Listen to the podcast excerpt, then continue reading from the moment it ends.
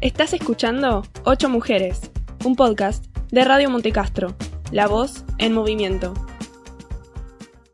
¿Cómo puede ser que miembros de las Fuerzas Armadas hayan asesinado y se hayan apropiado de los bebés de las jóvenes embarazadas que estaban cercanas a dar a luz? Cuenta al desaparecido, en tanto esté como tal, es una incógnita el desaparecido. Si el hombre apareciera, bueno, tendrá un tratamiento X. Y si la desaparición se convirtiera en certeza de su fallecimiento, tiene un tratamiento Z. Pero mientras sea desaparecido, no, puede tener ningún tratamiento especial. Es una incógnita, es un desaparecido. No tiene entidad, no está. Ni muerto ni vivo, está desaparecido. Desaparecido.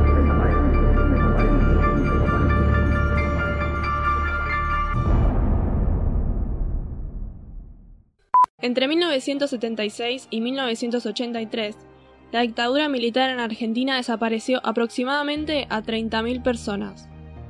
Una generación entera. Asesinados porque sí, sin ningún juicio ni cargo.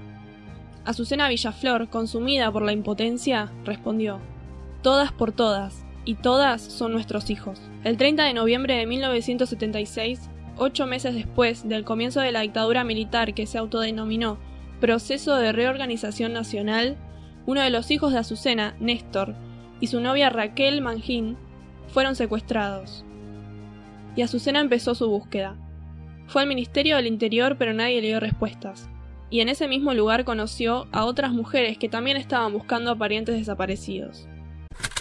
Dicen que los argentinos que están en el extranjero están dando una falsa imagen de la Argentina. Nosotros, que somos argentinas, vivimos en la Argentina, les podemos asegurar que hay miles y miles de hogares sufriendo mucho dolor, mucha angustia, mucha desesperación, dolor y tristeza porque no nos dicen dónde están nuestros hijos, no sabemos nada de ellos, nos han quitado lo más preciado que puede tener una madre, ¿eh? su hijo, angustia porque no sabemos si están enfermos, si tienen frío, si tienen hambre, no sabemos nada. Y desesperación, Señor, porque ya no sabemos a quién recurrir. Consulados, consulados, embajadas, ministerios, iglesias, todas partes se nos han cerrado, todas partes se nos han cerrado las puertas.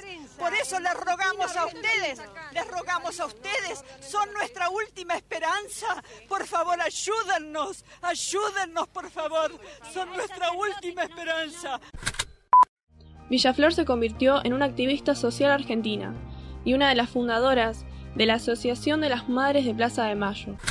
Y ella dijo, basta de venir acá a escuchar estas barbaridades que nos dicen y vamos a la Plaza de Mayo. Ella se levanta, pero estaba lleno y era un lugar grande. Se levanta y dice, siempre la recuerdo, señor, señora, dice, nosotros tenemos que ir a Plaza de Mayo a reclamar por nuestros hijos como hicieron nuestros mayores. Y muy suelta de cuerpo ella dice, tenemos que ser mil juntas acá en la plaza y meternos todos juntos en la casa de gobierno. Ahí nos van a tener que decir dónde están nuestros hijos. Y todas decían lo mismo, che, hay una madre que dice, tenemos que ir a la plaza, tenemos que ir a la plaza, tenemos que ir a la plaza. Bueno, llegó un día, vamos a la plaza. ¿Qué plaza? A la Plaza de Mayo. Le vamos a preguntar a Videla qué hicieron con nuestros hijos. El 10 de diciembre de 1977, el Día de los Derechos Humanos, las madres publicaron en el diario los nombres de sus hijos desaparecidos. Y a la noche Azucena fue secuestrada por un grupo armado en su casa de Villa Dominico. Su cadáver y el de otras dos madres de Plaza de Mayo fue identificado en julio del 2005. Los cuerpos de estas mujeres tenían fracturas producto de un golpe muy fuerte, y entonces se confirmó que fueron tiradas al mar en uno de los famosos vuelos de la muerte. En estos vuelos, las personas secuestradas eran drogadas, se les sacaba la ropa y los tiraban al mar desde muchísima altura. Las cenizas de Azucena Villaflor fueron enterradas en el centro de Plaza de Mayo el 8 de diciembre del 2005.